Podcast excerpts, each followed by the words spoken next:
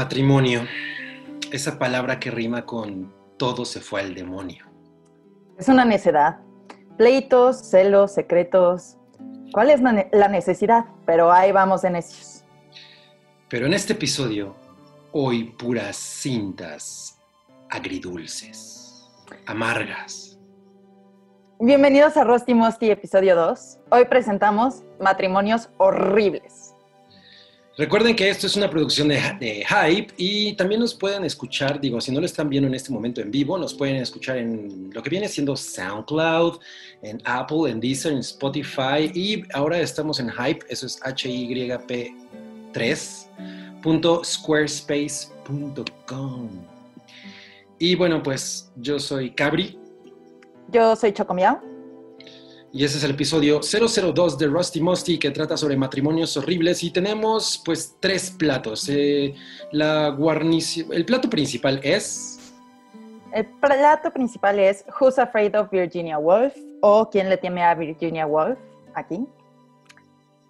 Y las guarniciones son eh, La Guerra de los Roses o War of the Roses de 1989 y True Lies o Mentiras Verdaderas. Mentiras. es una combinación de mentiras y metidas. Eh, mentiras, verdaderas de 1994. Y bueno, tenemos ya gente en el live chat, tenemos a 55 personas. Muchas gracias por estar aquí. Bienvenidos. este nuevo y bienvenidos. Eh, y pues sí, buenas noches eh, a todos ustedes. vamos a empezar, pues ya con este podcast, hablando de una película que nos gusta muchísimo. Y pues como es tradición en el podcast, vamos a comenzar por decirles cómo llegamos a ella. Entonces, yo creo que mi historia es una cosa bien, bien cagada. Entonces, primero, Chocomiao, tú diles cómo llegaste a esa película. Bueno, eh, la verdad es que yo no estaba muy familiarizada con esta película. Digo, es una película del 66 en blanco y negro. Y la verdad es que eh, me gustan mucho las películas en blanco y negro ahora, pero no fue así siempre. Entonces era el tipo de cosas que, eh, pues, simplemente no me interesaban tanto ver, ¿no? Em, estaba familiarizada con la obra, no sabía realmente que existía una película hasta que eh, con Cabri eh, fue una de las cosas que me enseñó, de las que me enamoré completa, completamente, ¿no?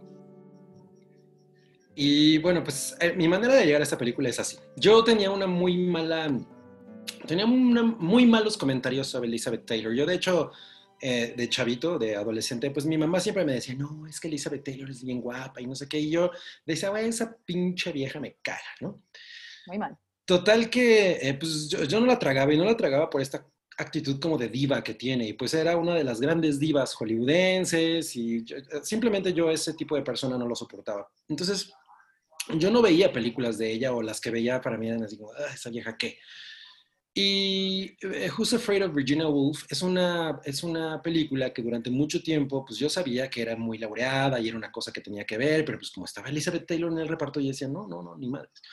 Total que un día, cuando yo salí de Televisa, eh, pues algunas de las cosas que me traje fueron algunos, algunos sobrantes de premios que se le regalaban a los lectores de las revistas, y entre ellos estaba el DVD de ¿Quién le teme a Virginia Woolf? o Who's Afraid of Virginia Woolf, que, que por cierto es un título que, a pesar de que así se llama en español, en realidad en español no tiene ningún sentido, porque es como un juego con la canción de Who's Afraid of the Big Bad Wolf, ¿no? De ¿Quién le teme al, al canal lobo? Entonces es solamente eso. Entonces un día, eh, pues me traje ese DVD cerrado y estaba un día solo, una noche más bien solo, y agarré una copita de vino, bueno, más bien una botella de vino, y me puse a ver la película y quedé absolutamente embrujado. O sea, es una cosa muy, muy, muy, muy especial. Es, eh, o sea, yo no tenía la menor idea de que esto era tan increíble. Y, y, desde, ese momento me quedé así como, güey, ¿qué estuve haciendo todo este tiempo y porque yo no había visto nunca esto? Es una absoluta maravilla. claro, a mí me pasó lo mismo. Un poco hablando de vino nada más, eh, a todos los que están con nosotros ahorita, espero que nos estén acompañando con una copa de vino. Nosotros estamos aquí servidos para poder discutir de estos matrimonios horribles y de todas estas ideas. Entonces, pues salud y espero que nos estén acompañando en casa. Alguien, alguien ya se está burlando de que eh, Destroyer ya se está burlando de que hay metidas verdaderas. y seguro te va a estar molestando todo este episodio y, te lo mereces. Bueno, pues eh, Who's Afraid of Virginia Woolf es, un, es la adaptación cinematográfica de una obra de teatro que fue dura, muy exitosa en Broadway, llama, eh, pues llamada exactamente igual, escrita por Edward Albee. Es la primera película de un director que en realidad es como muy respetado llamado Mike Nichols. Esa es la primera película que ese güey hizo y, era, y por la calidad de trabajo, por, por, por, el reto que implicaba al ser su primera película, era una cosa que la gente decía, güey, ¿cómo este estupidito va a dirigir esto, no? Eh, la película es una película en blanco y negro en un momento en el que ya existían películas a color, 1967, pero él sabía que hacerla en blanco y negro le daba mucho más carácter a los actores. ¿De qué va? Bueno, perdón, eh, solo, solo para, para, profundizar en ese punto. Em, eh, este matrimonio eh, es eh, Elizabeth Taylor y Richard Burton. Elizabeth Taylor, eh, cuando hizo esta película, tenía 33 años, pero el personaje tiene 52. Entonces, el blanco y negro también ayudó a poder envejecerla realmente y que, y que sí se transmitiera como ah, un poco toda esta sobriedad, digamos. Bueno, tal vez sobriedad no es la palabra adecuada para ese personaje, pero, pero un poco toda como... como todo este paso por el tiempo, ¿no? Entonces, eh, yo creo que el hacerlo en blanco y negro fue una de las mejores decisiones eh, que, tomaron desde el principio. Sí, porque endurece mucho las cosas de blanco y negro, les da una vibra completamente diferente, ¿no? Entonces, esta película es probablemente la mejor pelea de, un matrimonio que, que ustedes puedan ver puesta en cine. Y yo nunca he visto la obra, pero me imagino que en teatro también debe ser muy similar. Y eh, tiene esta cosa en la que, comencemos por decir que es un melodrama, de las películas que vamos a hablar, una, este es un melodrama, la segunda es una comedia, una comedia de humor negro y la tercera es una comedia de acción. Pero este en especial es, un estire y afloje entre dos personas que ya son un matrimonio adulto, un matrimonio que lleva muchos años y tienen otras dos personas ahí invitadas. Entonces, trata sobre este, como les decimos, matrimonio viejo que eh, vienen de una fiesta, el, eh, Richard Burton y, Elizabeth Taylor interpretan, él es maestro de matemáticas en una universidad y el ¿Es papá maestro de, historia? Eh, no, perdón, es maestro de historia, ¿cierto? En una universidad y el papá de ella es el rector de la universidad ella se casa, o sea, por, lo que ellos cuentan, se casa con él pensando que él tiene un futuro brillante, pero ya a la distancia se dan cuenta de que en realidad él es un fracasado, o así es como lo venden. O sea, como que, no tiene, como que no tiene carácter, como que todo el tiempo lo tratan un poco de pusilánime, digamos. E, exacto, y, el papá de, o sea, el suegro, el, papá de Elizabeth Taylor se burla de él, o sea, hay como toda esta idea, ¿no? Pero eso nunca lo vemos, simplemente ella lo dice. Entonces, todo ocurre en una noche en la que ellos están muy tomados, llegan... Especialmente ella especialmente ella, llegan a, su casa y de pronto se dan cuenta de que tienen que recibir a una pareja más joven. Rui ya le está pintando orejitas. tienen que ser anfitriones de una pareja más joven que él también acaba de entrar como profesor. Él sí creo que es profesor de matemáticas. Ajá. Y, y estos dos están dando un agarrón y tienen que recibir a esta nueva pareja y como quedar bien con ellos, pero eso definitivamente no va a pasar. Las cosas que se dicen ellos dos son probablemente las cosas más salvajes agrias, malvadas que se puede decir una pareja, y de pronto cambian completamente y se adoran y, y regresan de nuevo a esta cosa de odio, de estrella floje, y únicamente están usando a la pareja joven para tirarse mierda entre ellos. Y la manera en la que las cosas se desmoronan es impresionante. Es, es una cosa eh, muy interesante, porque en realidad, o sea, parece que justo eh, ellos están peleando y de repente llega esta pareja, pero en realidad todo está planeado. O sea, hay, hay esta sensación en la que de alguna manera, e, este pues ya es un matrimonio añejo, ¿no? Es un matrimonio que ya ha pasado por muchísimas cosas y, e invitan a esta nueva pareja, estos newlyweds, digamos, ¿no? Y entonces les, como que, como que hay una cosa de, de, de que, de hacerlos ver la relación real, cómo es un matrimonio real después de tantos años, ¿no? O sea, es como, es como voltearlos a ver y decir, así como nos ven, así van a estar ustedes en algún momento. Entonces, hay mucho como bebés te verás. Exacto.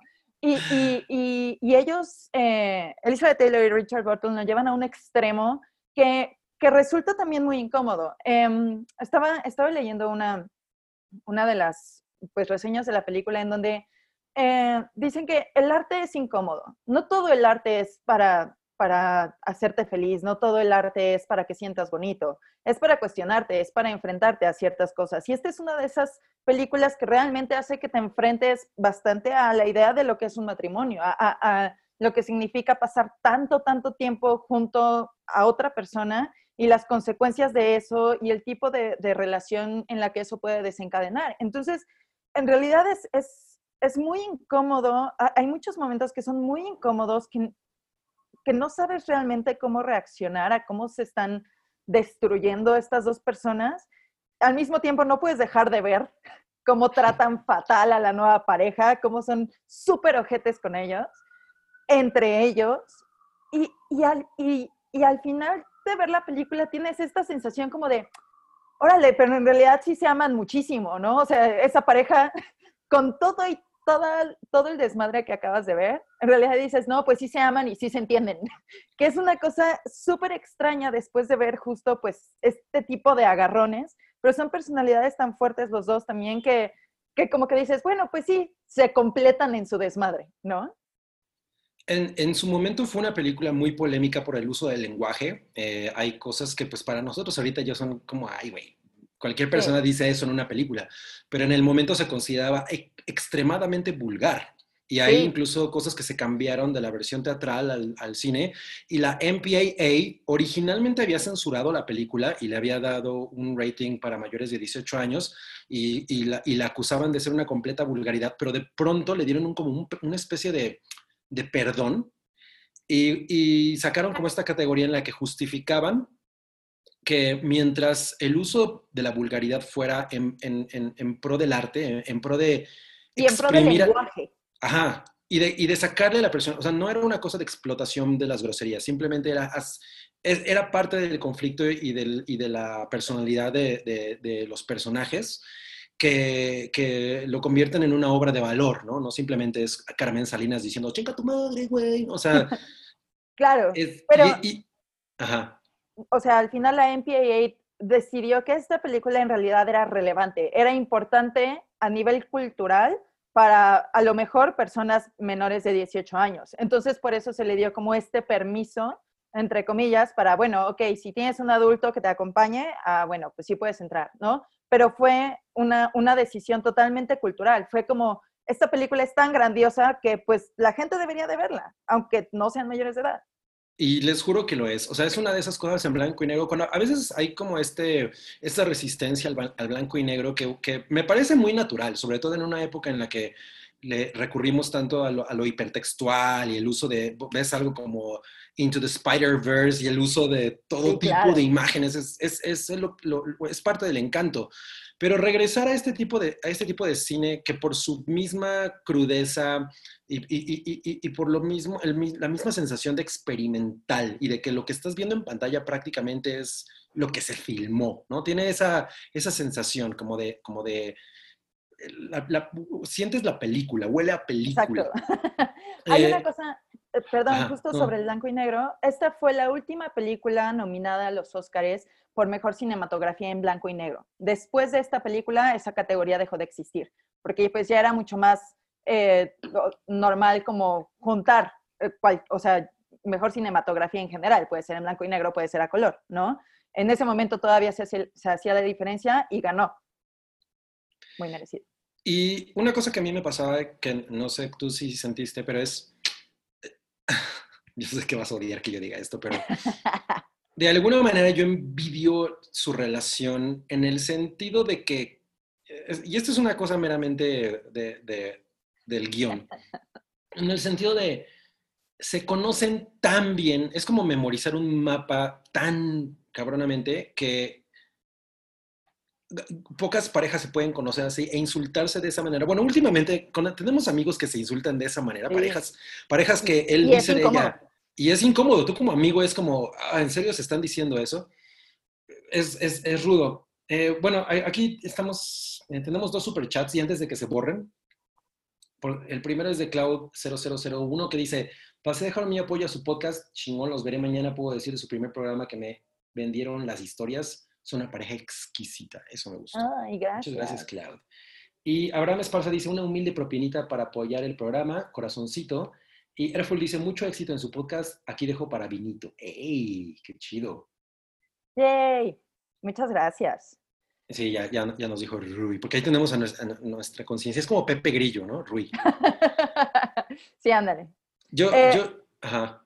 No, sobre, sobre lo que dices que, que envidias, o sea, entiendo de dónde viene, no, no me gusta tu comentario porque ha- hay, hay diferentes maneras de, de entenderse.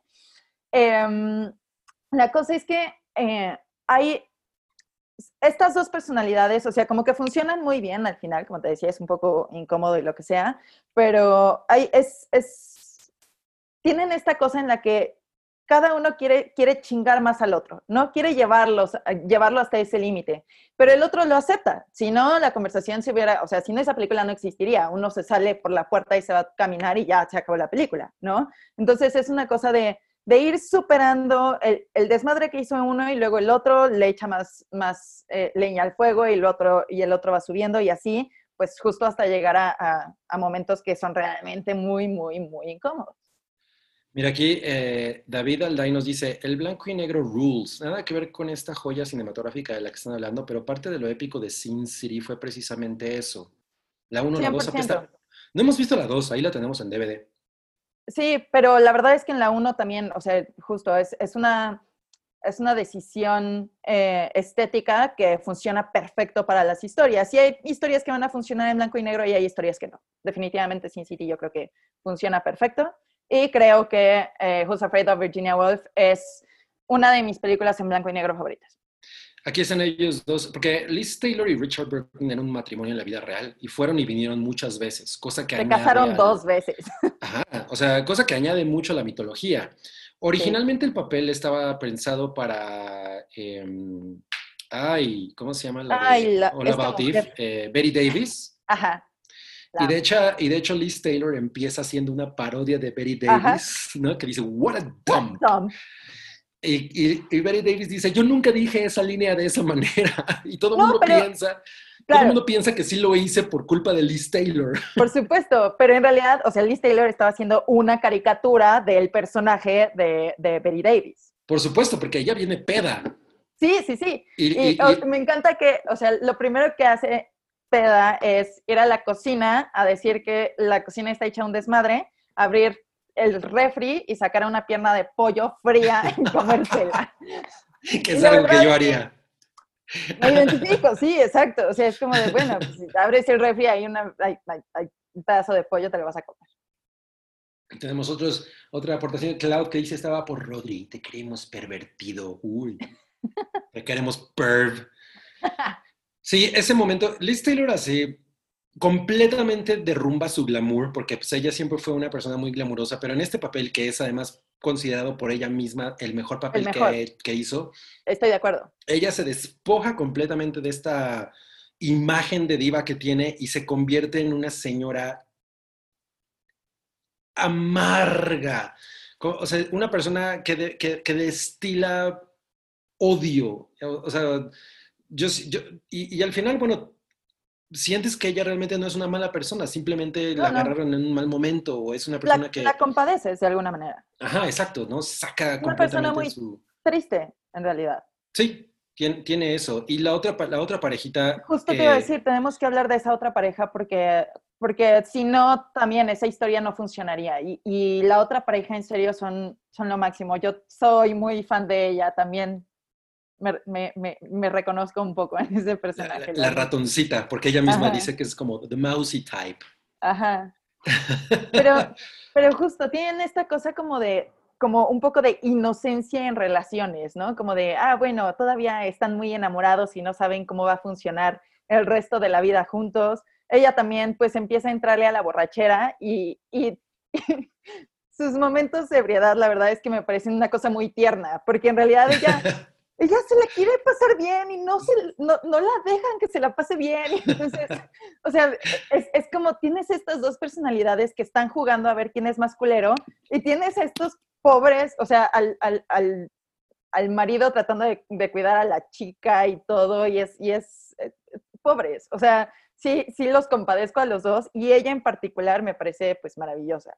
Una cosa también muy importante decir de esta película es que eh, tuvo, ganó cinco Óscares, incluyendo Mejor Actriz y Mejor Actriz de Reparto, que las dos se, se lo super merecían. Los dos actores también estuvieron nominados en sus respectivas categorías. Mejor Película, Mejor Cinematografía, Mejor Guión. O sea, fue en serio una de esas, de esas películas que estuvieron nominadas prácticamente para todas las categorías en las que podían participar.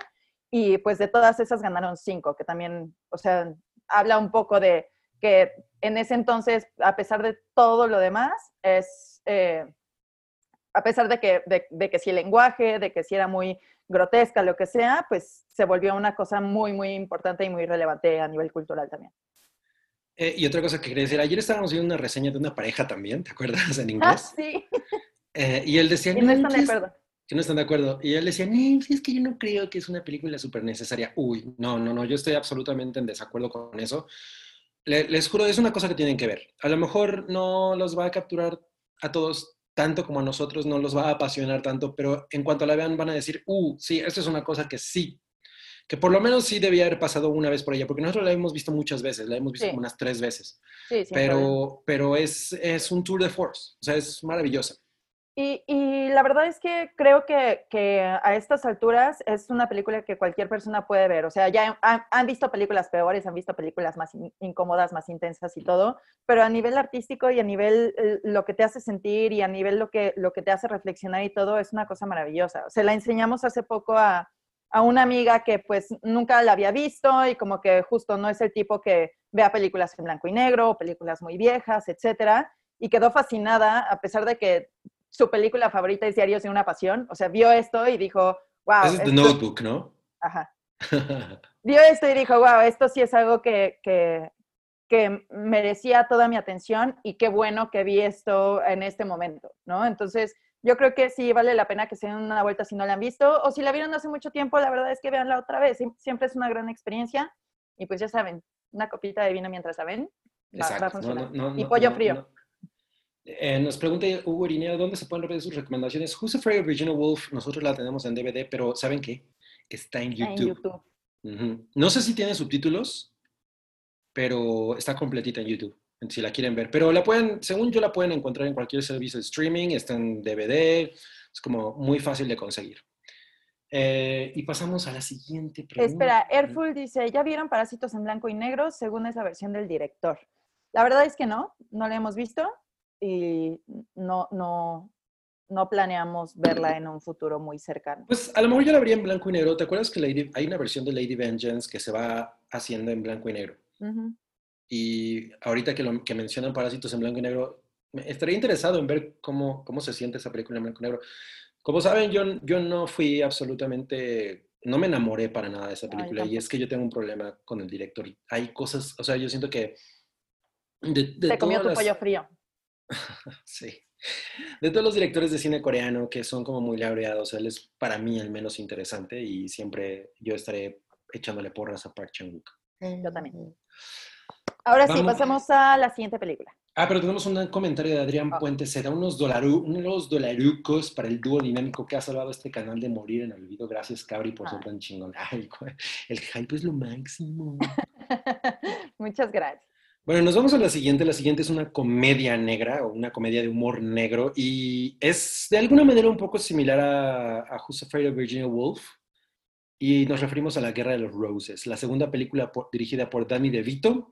Después La mejor dirigir- película dirigida por Danny DeVito, sin Ah. lugar a dudas. Sin lugar a dudas, después de dirigir Bota a tu mamá del tren, o Bota mamá del tren, creo Ajá. que se llamaba.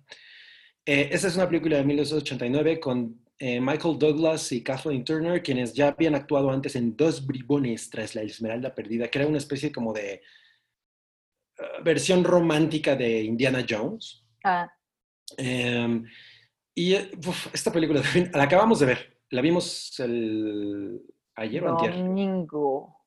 No, ¿O el sábado? No me acuerdo. Ay, tampoco. Bueno, eh, ¿cómo llegamos a ella? ¿Cómo llegamos a, cómo llegamos allá, Choco?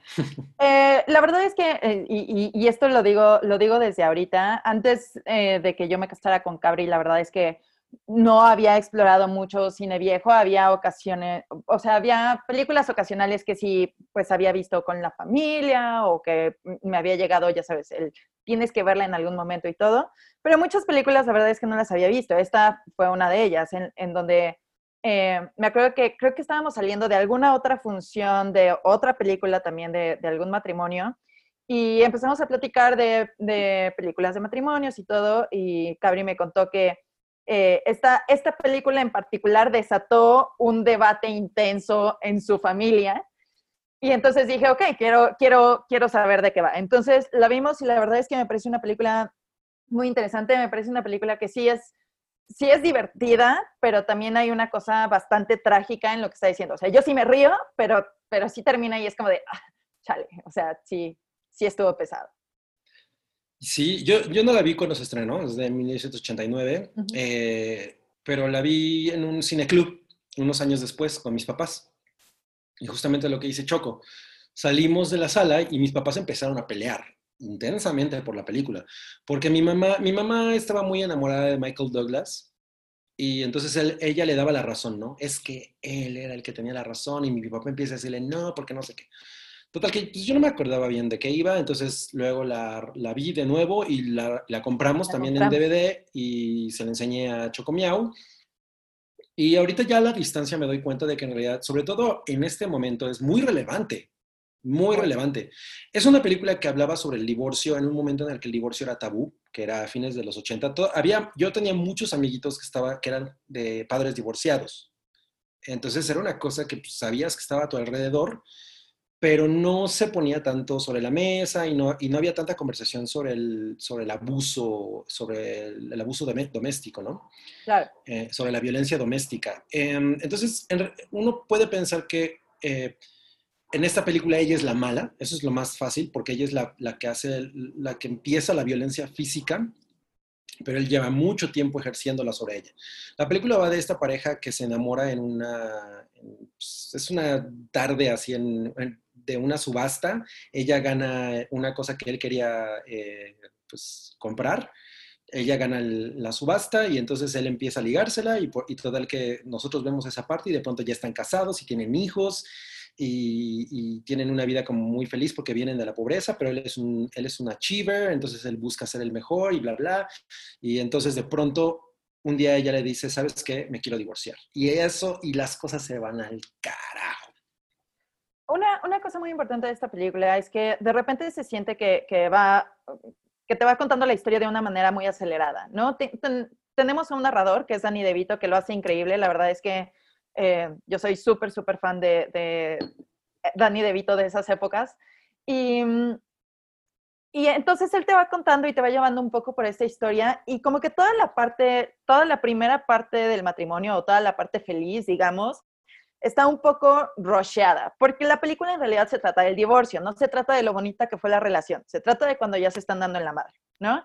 Entonces, cuando ya llegamos a ese punto en el que ella le pide el divorcio a, Michael Douglas, em, de nuevo, es de esas cosas que, que, las decisiones que toman, evidentemente, pues están muy exageradas y están llevadas a un extremo y por eso hay momentos que son muy graciosos. Pero, y, y entonces pueden generar este debate como, como con, con tus papás en donde te, te pones del lado de uno o del otro, ¿no? Pero eh, yo, bueno, Danny DeVito lo dice, creo que es su primera línea, sino, o sea, ellos estaban destinados a fracasar. ¿Por qué? Porque ellos simplemente tenían visiones completamente distintas, que durante un tiempo se empalmaron y es cuando vemos toda la historia bonita, y de repente ya no, y de repente cada uno eh, logró los objetivos que se habían puesto como a corto plazo o a mediano plazo y después ya no funcionan sus caminos juntos.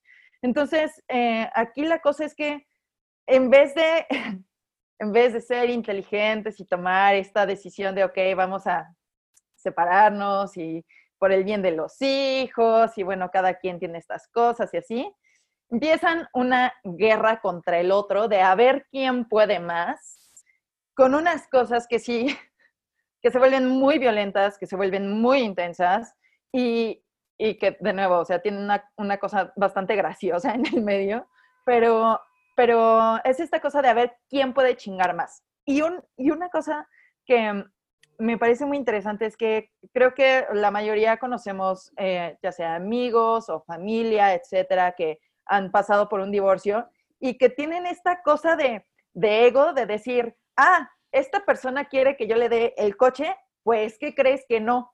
Que se lo podría dar, porque a mí el coche me vale madres, pero para chingar no lo voy a hacer, ¿no? Me voy a cagar en el coche. o sea, voy, a cagarme, voy a poner, a, la caca en el parabrisas y, y no voy a dar el coche. De veras. Ajá, o sea, sí. Entonces, sí. Eh, eh, siento que todos hemos escuchado estas historias de terror de matrimonios que de repente así se empiezan a pelear por una cosa que en realidad alguno pudo haber cedido, pero hay esta necesidad de chingar al otro que, que ya supera cualquier cosa, hace que todos pierdan y que pues todo eh, lo, que, lo que los unía, entre comillas, se vaya al carajo, ¿no? mira, Cassandra Lemus Madrid dice, qué fuerte cuando te das cuenta de que te da placer destruir lo que alguna vez te construyó. Uf, me encantó eso. Por cierto, Héctor Romero dice saludos a los dos, fan. Ay, muchas gracias, Héctor. Eh, una cosa que les quiero decir es, esta es una película, en, especial una cosa que es muy importante, es una película de abogados. Ajá, sí. Michael Douglas y Danny DeVito son abogados y Michael Douglas, eh, él, quiere usar su conocimiento sobre la ley. Una, una dinámica muy importante en la película es que ella viene de una familia muy humilde y él en realidad es un achiever y, su, y, la, y el deal de él es como ser un súper millonario. Él quiere trabajar hasta, hasta tener dinero, básicamente, hasta no tener que preocuparse nunca por eso. Y ella se conforma con vivir bien, o sea, con quiero esto. Entonces, un día descubren, tienen una casa y ella se dedica su vida a esa casa y pasan casi 20 años, pasan 17 años y los hijos se van y ella dice, bueno, pues yo lo único que tengo es esta casa que yo construí, yo le puse, o sea, yo hice esta casa. Yo hice esta casa un hogar. Ajá, exacto. Yo hice esta casa un hogar y él, él la compró, y, pero él estaba fuera. Esta casa funciona porque yo la, yo la construí. Lo único que yo le pido en este divorcio, porque además ella se quiere divorciar porque él nunca le quiso dar a ella una oportunidad para ser la mujer que ella quería ser. Él le dice, bueno, pues yo soy un güey que está trabajando bien y me va bien y bla, bla, y tú eres una mujer ignorante que lo único que tú aspiras es pues a tener tu casa, esa es tu máxima aspiración básicamente. Sí, sí, Y cuando ella le dice, yo quiero hacer esto, ay, pero pues, ¿por qué, güey? O sea, yo te doy todo lo que tú quieres, ¿no? Entonces, eso es abuso. Claro. O sea, no es un abuso violento, no es un abuso físico, pero 20 años de eso, pues, te cansas, ¿no? O sea, sobre, Por supuesto. de que te nieguen ser la persona que tú quieres ser. Por supuesto. También es, es importante, cuando, cuando hablamos de, de todas estas películas, eh, siento que sí es importante mencionar eh, en qué tipo de épocas lo estaba, lo estaba viviendo. O sea, una película como esa a lo mejor ahorita no, no sería hecha de la misma manera, ¿no? No sería retratada de la misma manera. Eh, aquí, pues todavía está esta idea, esta súper machista de, bueno, pues es que la mujer se encarga de la casa, ¿no? Y de los hijos y ya. Y entonces llega un momento en el que eh, el otro día que la vimos y después empezamos a, platicar un poco sobre ella, en el que prácticamente la, la compara, el esposo la compara con una sirvienta. Y es como, ok, o sea, soy tu esposa, soy la mamá de tus hijos, soy la que... Y, y, digo, además ahorita todos que estamos en cuarentena, se les juro que es bien difícil mantener un departamento chiquito limpio. Es horrible, es horrible, es horrible. Entonces, hacer que todo funcione, que todo esté perfecto, que todo esté limpio, que todo esté rico, cocinar y los niños y todo, o sea, no es una cosa de, ah, bueno, barro la casa una vez a la semana y ya. O sea, es una cosa constante y que la compare, el, te digo, el esposo, el papá de sus hijos y todo con una sirvienta, con una persona que se encarga nada más de limpiar, es, es de esas cosas que, que sí, o sea, a mí como mujer el día de hoy sí digo, eh, no, eso sí, eso sí no te lo acepto, ¿no? Porque la escena en la que esto ocurre, él, prácticamente le ofrece dinero, le dice, ¿sabes cómo llegué a esta cifra? Tú haces lo mismo que la, mujer que nos ayuda, pero digamos que lo haces tres veces. O sea, la mujer que nos ayuda lo hace una vez, pero digamos que tú lo haces tres veces y te voy a conceder una cuarta. Y ella como, güey, o sea, ¿cómo puedes medir mi trabajo de bueno, no, ¿cómo puedes medir mi papel, mi vida de esa manera? ¿No? O sea, ¿cómo puedes poner eso? Eh, de esa manera. Entonces, eso obviamente para ella es como, güey, esto no puede ser. Y las cosas se elevan a un nivel, es, es, muy gracioso porque ya los dos quieren humillarse de tal manera que en serio no les importa nada, no les importa su reputación, no les importa la vida del otro. Hay una cosa en la que él parece que quiere mediar porque él todo el tiempo está, no, pero es que yo te amo y no sé qué, pero ella, y ella ya no quiere, pero ella, ella no quiere porque lleva casi 20 años de que él niegue que ella es una persona. O sea, él para ella, ella, para él es simplemente parte de su plan. De su decoración en la casa. Ajá, exacto. ¿No? Y alguien puede decir, bueno, pero pues eso no está tan mal, ¿no? O sea, pues vives bien, pero no, no funciona así la vida, ¿no? Entonces, claro eso creo que es importante. Y, apenas el año pasado salió, sí, sí fue el año pasado, ¿no? Salió esta otra película sobre, sobre un matrimonio que fue A Marriage Story en Netflix, que nosotros disfrutamos muchísimo y las actuaciones nos gustaron muchísimo y todo. Y, por ejemplo, A Marriage Story eh, tiene, tiene una visión justo de medio sí se están jodiendo el uno al otro hasta que los dos deciden que no es la mejor opción, ¿no? Que la mejor opción es que pues se pueden eh, digamos, mantener como amigos, como personas importantes en la vida del otro por el bien, al menos, de la sanidad del hijo, ¿no? Aquí pasa todo lo contrario. o sea, es esta cosa en la que, como dices, no importa nada más, no importa la reputación, no importa el trabajo, no importa todos los logros que, que hicieron durante mucho tiempo, no importa todo por lo que han trabajado, llegan al punto en el que lo único relevante es quién puede ganar esta pelea súper absurda. Sí, sí, sí, sí. Y entonces se convierte en una cosa muy patética, en un espectáculo muy patético. Y, bueno, antes que nada tenemos que leer este super chat de Sergio de Sosa que dice, ¿qué brecha generacional existe entre Rusty, Musty, Cabri y Choco? Más de 20 años es una combinación interesante. Saludos. Existen 18, eh, 18. años. Es casi 20 años, casi el matrimonio de los Roses. ¿Tú, ¿Tú no la fuiste a ver al cine? pero yo tampoco la fui a ver al cine porque en realidad no había nacido, entonces pues iba a ser complicado. No, o sea, yo la vi en el cine, pero no la vi cuando se estrenó, o sea, la vi en un Ah, bueno, sí, sí, sí. Ah, Ajá, entonces, War the Roses es una película de humor negro que además tiene este lenguaje como muy teatral, es un medio expresionista, hay muchos juegos con sombras. Hay una cosa que el Choco y yo hablábamos el otro día que nos, nos daba mucha risa de la oficina de Danny DeVito tiene una ventana que es claramente un como un tapiz, ¿no? O sea, en el que ocurren cosas así como de... Pasan, pasan, como siete helicópteros, o sea, como que hubo un incendio en un edificio muy cerca y entonces están pasando así los helicópteros cada vez que hay escenas de Danny DeVito. es una cosa y, y, es interesante porque yo pensaba, bueno, ¿qué podrías poner? No puede ser una oficina completamente cerrada porque eso asfixia, ¿no? O sea, pero obviamente están adentro de un estudio y entonces en los 80, ¿qué puedes hacer para resolver una gran ventana que te dé esta respiración y Danny DeVito puede voltar a la ventana y no sé qué? Pues lo que haces es que pones cosas ocurriendo atrás que son efectos especiales que no sabes, o sea, que son muy raros. Hay un atardecer completamente rojo y luego los helicópteros. Y luego empieza a nevar. Ajá, y bueno, es, es, es muy interesante. La, la, la verdad es que de alguna manera ellos y a lo mejor estoy aquí como estirando la liga, pero me recuerda mucho a estéticamente a Beetlejuice. Ah, ah. no, en la, no en la parte de, los muertos. No, sé si estoy enteramente de acuerdo, pero creo que, creo que entiendo a qué te refieres. o sea, la, la escena, por ejemplo, se ve como la escena de Beetlejuice, excepto por los camarones que te chupan de la cara. no, o sea, pero hay escenas que se ven así, me recuerda mucho ese, tipo de elegancia. Pero bueno, La Guerra de los Roses, una eh, película de Danny DeVito. Sí, y nada más quería hacer otro comentario de, por qué, por ejemplo, em, son perspectivas diferentes también a, Marriage Story, o sea, que, que, además es mucho más seria, la otra, esta, como les digo, es mucho más comedia.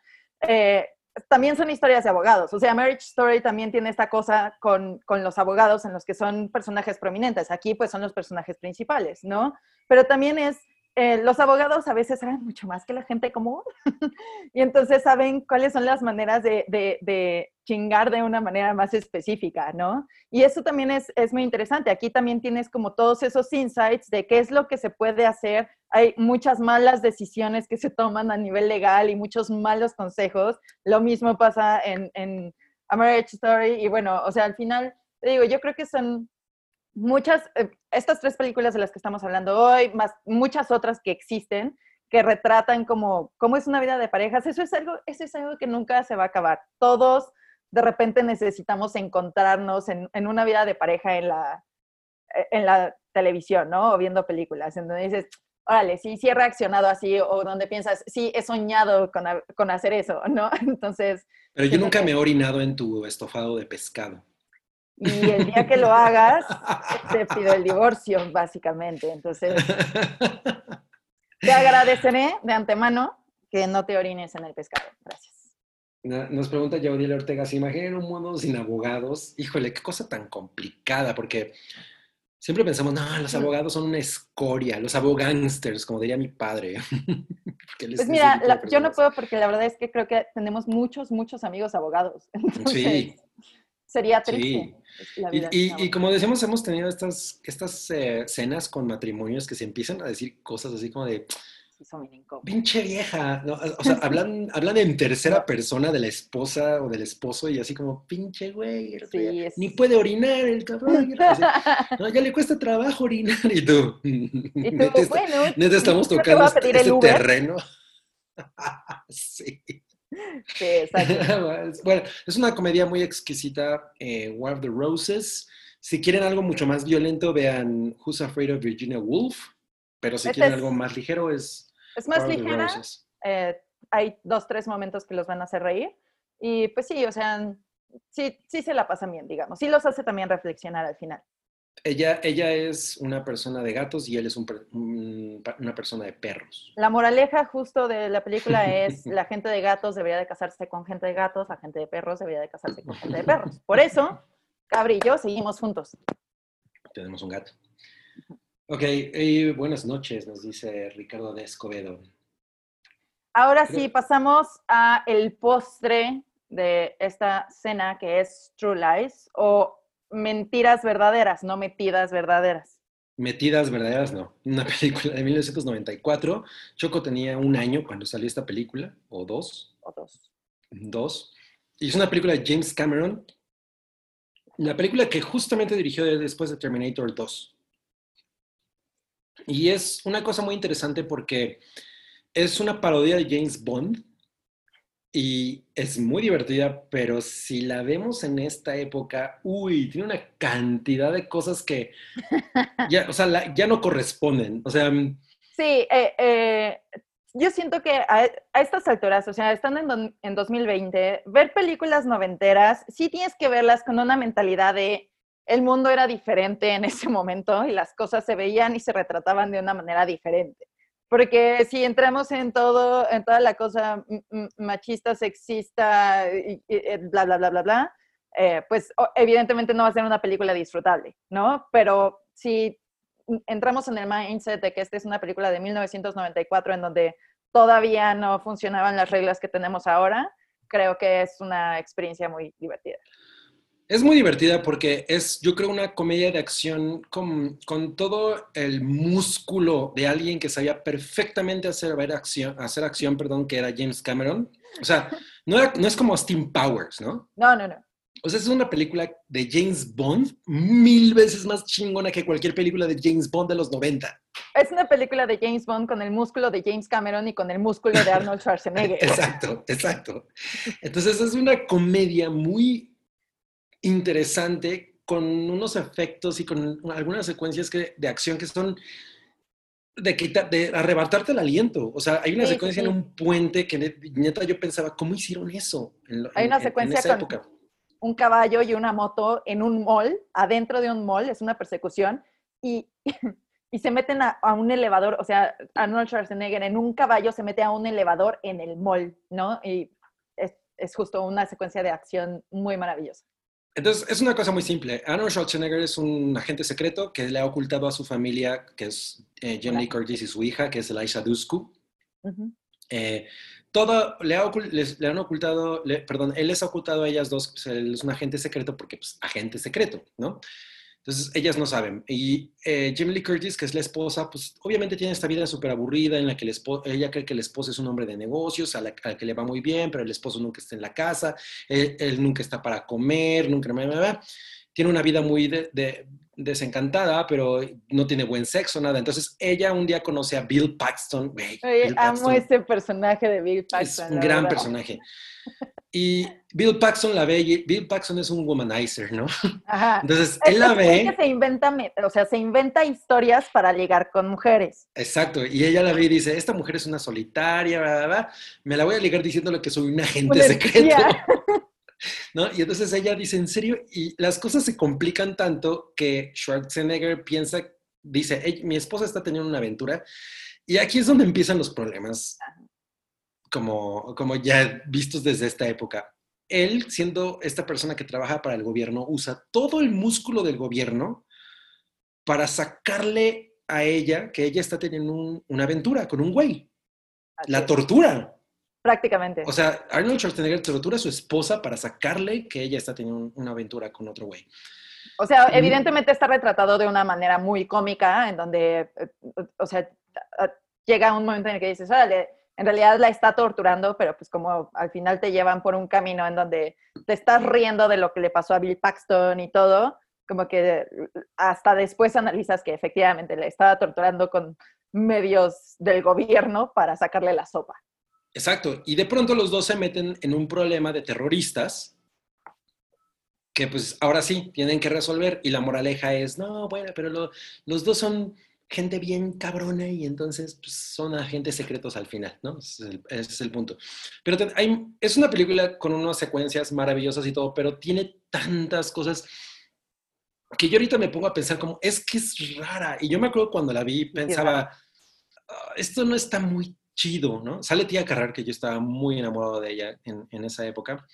Eh, por ejemplo, la manera en la que tratan a, a los terroristas son como los clásicos terroristas Es- de- es- estúpidos. Sí, y, y es totalmente, em, pues también una cosa bastante racista, como están retratados. Es, es racista, es políticamente eh, absolutamente incorrecta, ¿no? Entonces, todo, todo, pis- o sea, como que pisotea todo lo que ahorita decimos, no, esto no está nada bien, ¿no? Trata mal a la esposa, la tortura para sacarle la sopa, porque pues él dice, no, yo lo estoy haciendo bien, yo le estoy ocultando quién soy a mi esposa, yo le estoy mintiendo. Entonces, ella tiene que hacer, tiene que sacar quien, eh, una persona que ella realmente no es, ¿no? Porque pues ella en realidad está muy cool en su vida de ama de casa. Pero, pero es que sí y no. Ella en realidad no está tan cool con su vida de ama de casa, por eso tiene, porque en realidad no, no, o sea, no tiene una aventura con Bill Paxton, sino que más bien está viendo como hacer algo emocionante y de repente cae todo esto sobre, sobre ella, en donde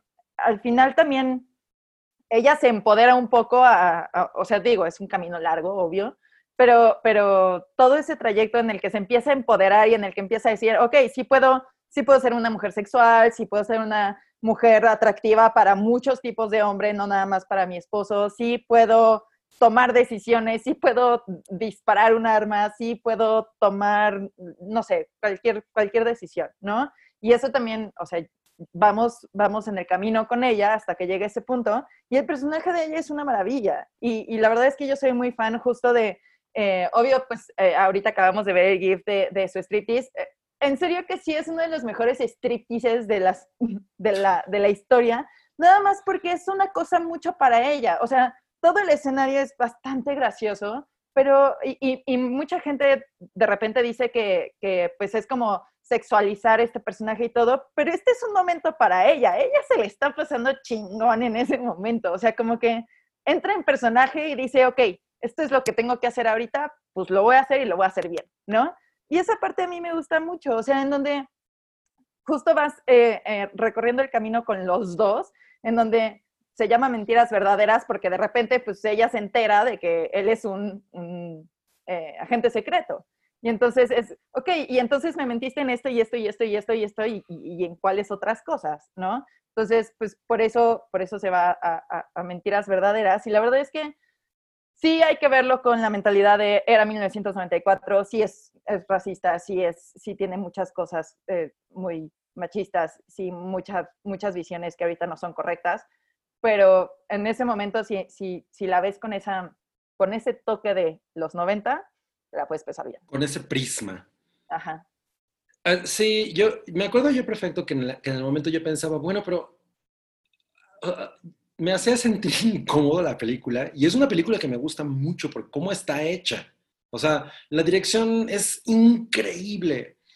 Y, y, las secuencias son muy simpáticas y, güey, la, la, neta es que ella está maravillosa. Jimmy Lee Curtis es maravillosa. Es, es, muy divertido. O sea, tiene, tiene, tiene grandes one-liners como You're fired. Es una cosa maravillosa. Pero yo pensaba, creo que esto es un poco incorrecto. O sea, él, él el personaje de Schwarzenegger en serio está empujando a su esposa. No, o sea, le está poniendo en peligro. Eso sí, eso sí, y no nada más a la esposa, a la hija también. Ajá, exacto. O sea, lo que él, alguien puso que la secuencia, en, la secuencia con el vendedor de, autos es súper cómica, José Gamaliel. Es, sí es muy graciosa. Eh, pero ahí está parte como de, güey, ¿qué te costaba decirle a tu, a tu esposa, es que soy aquí de secreto y pues mejor cállate, ¿no? O sea... Pues sí, te digo, es, o sea, tienes que verlo también por los ojos de comedia, o sea, con, lentes de comedia, en donde si eso no fuera, no existe la película, básicamente, ¿no? Entonces, o sea, sí, sí, entiendo, entiendo esa visión que eh, en ocasiones puede ser como incómoda, pero la verdad es que yo la he visto yo creo que tres veces y las tres veces me he reído mucho. O sea, sí, sí es muy graciosa para mí. Además, eh, Jamie Lee Curtis y yo compartimos cumpleaños, entonces le tengo un amor especial por eso a Jamie Lee Curtis. Esta fue además la primera película en donde la vi a ella eh, como, pues sí, como, como, como una mujer súper sexy, súper guapa y todo. Y dije, órale, no sé, como que yo la había visto ya más grande y todo y como que no tenía yo esa, esa visión de ella y dije, no, pues está, está fatal también de mi parte, cuando pues, ella sí era una mujer muy, muy, muy sexy, muy guapa. Em, y justo en su cumpleaños, en 1993, ¿no? El, 22 de septiembre, el 22 de noviembre, perdón, de 1993, en su cumpleaños grabó uno de los stunts más importantes de... True Lies, el, el, stunt en el que ella está colgando del helicóptero. James Cameron le dijo, tú vas a filmar eso porque yo voy a estar en la cámara. Entonces James Cameron estaba grabándola colgada del helicóptero. Y ella dijo, si él está dispuesto a, colgarse del helicóptero, a, ponerse en la orilla para filmarme mientras yo estoy colgada, yo lo Ahí voy. yo hubiera hecho lo mismo, la verdad. James Cameron es un, es un director que en, esa época era, era, un, era como un misfit, era un pandillero. Es, esa escena exactamente. Justo. El, ajá. No, yo nada más quiero decir de James Cameron que esta película me sigue gustando mucho más que Avatar. Cualquiera de sus películas, hasta Piraña 2 es mejor que Avatar. Ay, es que yo no he visto Piraña 2. Un, día hay que verla, es terrible. Em, pero bueno, True Lies sigue siendo un espectáculo muy interesante. Ah, ya la ven ahorita, ya la ves ahorita. Sí, yo cuando la vi, me des, o sea, yo sabía que algo estaba mal. Yo la vi con mi mamá cuando se estrenó y porque ya había hecho The Abyss, ya había hecho Aliens, ya había hecho Terminator 2 y yo así, eh, la nueva James Cameron. Y me acuerdo que me la pasé muy bien, pero, pero había algo que, yo no entendía por qué no estaba conectando tanto con la película. Y ahorita ya en la distancia me doy cuenta de por qué, ¿no? O sea, hay esta visión tan unidimensional de los terroristas, del terror, o sea, era, era un discurso súper básico, pero... Sí, sí, totalmente no deja de ser divertida, pero bueno. Eso sí. Eh, mira, JJHH nos dejó un chat que dice, vengo llegando, los veré en repetición con... Ah, no puedo hacer la pantalla chiquita. con un tinto, un dinerito para sugerir un episodio de la música del cine. Oh, sí. Muy bien. Nos han estado diciendo que si, que, si vamos a hacer un episodio de Halloween. Hemos estado dándole muchas vueltas a de, a de qué podría ir. Eh, entonces hemos llegado, creo, a la conclusión de que puede ser como de reanimados. Ajá. ¿No? Eh, y ayer vimos una película que podría anexarse al menú. Es probable. Que es Return of Living Dead.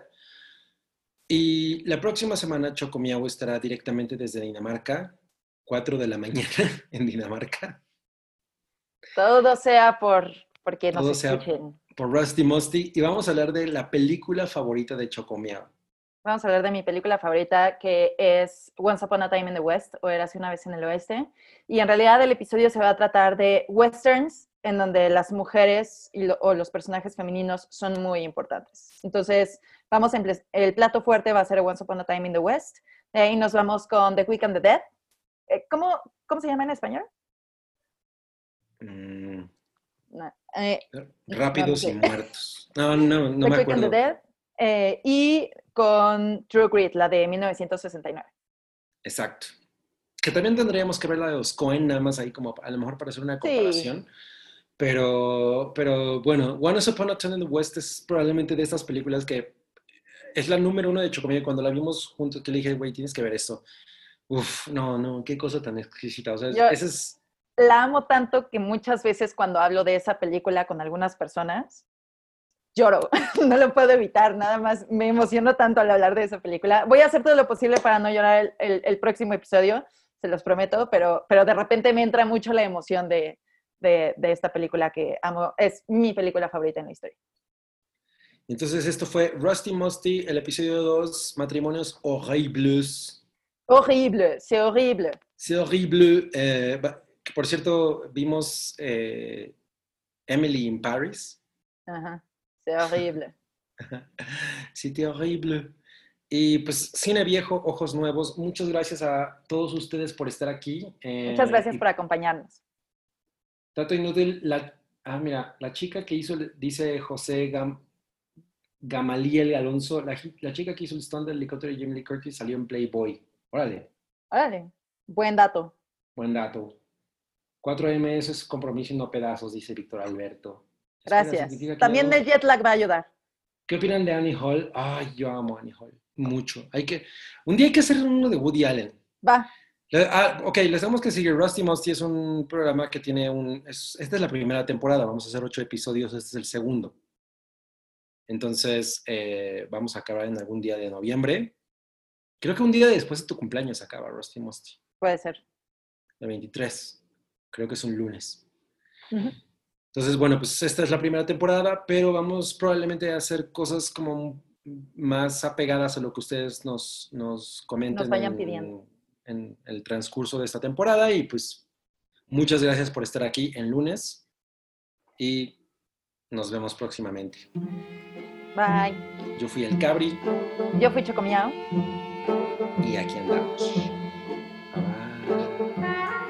Tu apoyo es necesario y muy agradecido. Aceptamos donativos para seguir produciendo nuestro blog y podcast desde patreon.com diagonal el hype.